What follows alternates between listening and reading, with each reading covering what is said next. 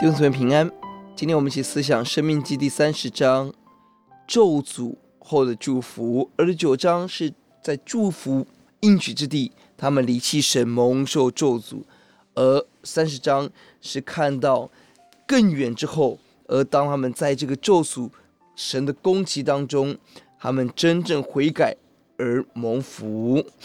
这是这一章的重点，一到十节是当他们遭灾祸之后。他们悔改而蒙福，一到二节；他们悔改，三到十节，神重新的怜悯，重新的拯救临到了他们。而十一到十四节是提醒今天我们神的道不是难行的，不是遥远的，我们要起来遵行。十五到二十节是总结，是生死祸福的道摆在前面。十五到十六节遵行神道蒙福，十七十八节不听从而遭祸。十九二十节就提醒我们要选择听从神。信靠神，生死祸福，在我们今天对神道的回应，求主光照我们。这一章宝贵的经文在第六节，耶和华你神必将你心里和你后裔心里的污秽除掉，好使你尽心尽性爱耶和华你的神，使你可以存活。人为何会在祝福当中蒙受咒诅？关键在于人离弃侍奉神，选择侍奉偶像。而人为什么要选择侍奉偶像？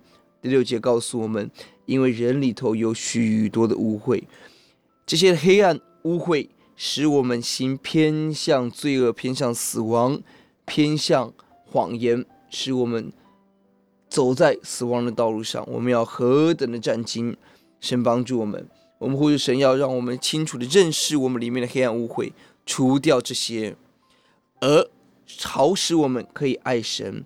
一个人被世界充满的是没有可能爱神，而一只有圣洁的人才有机会让神在生命的当中居首位，来服侍他。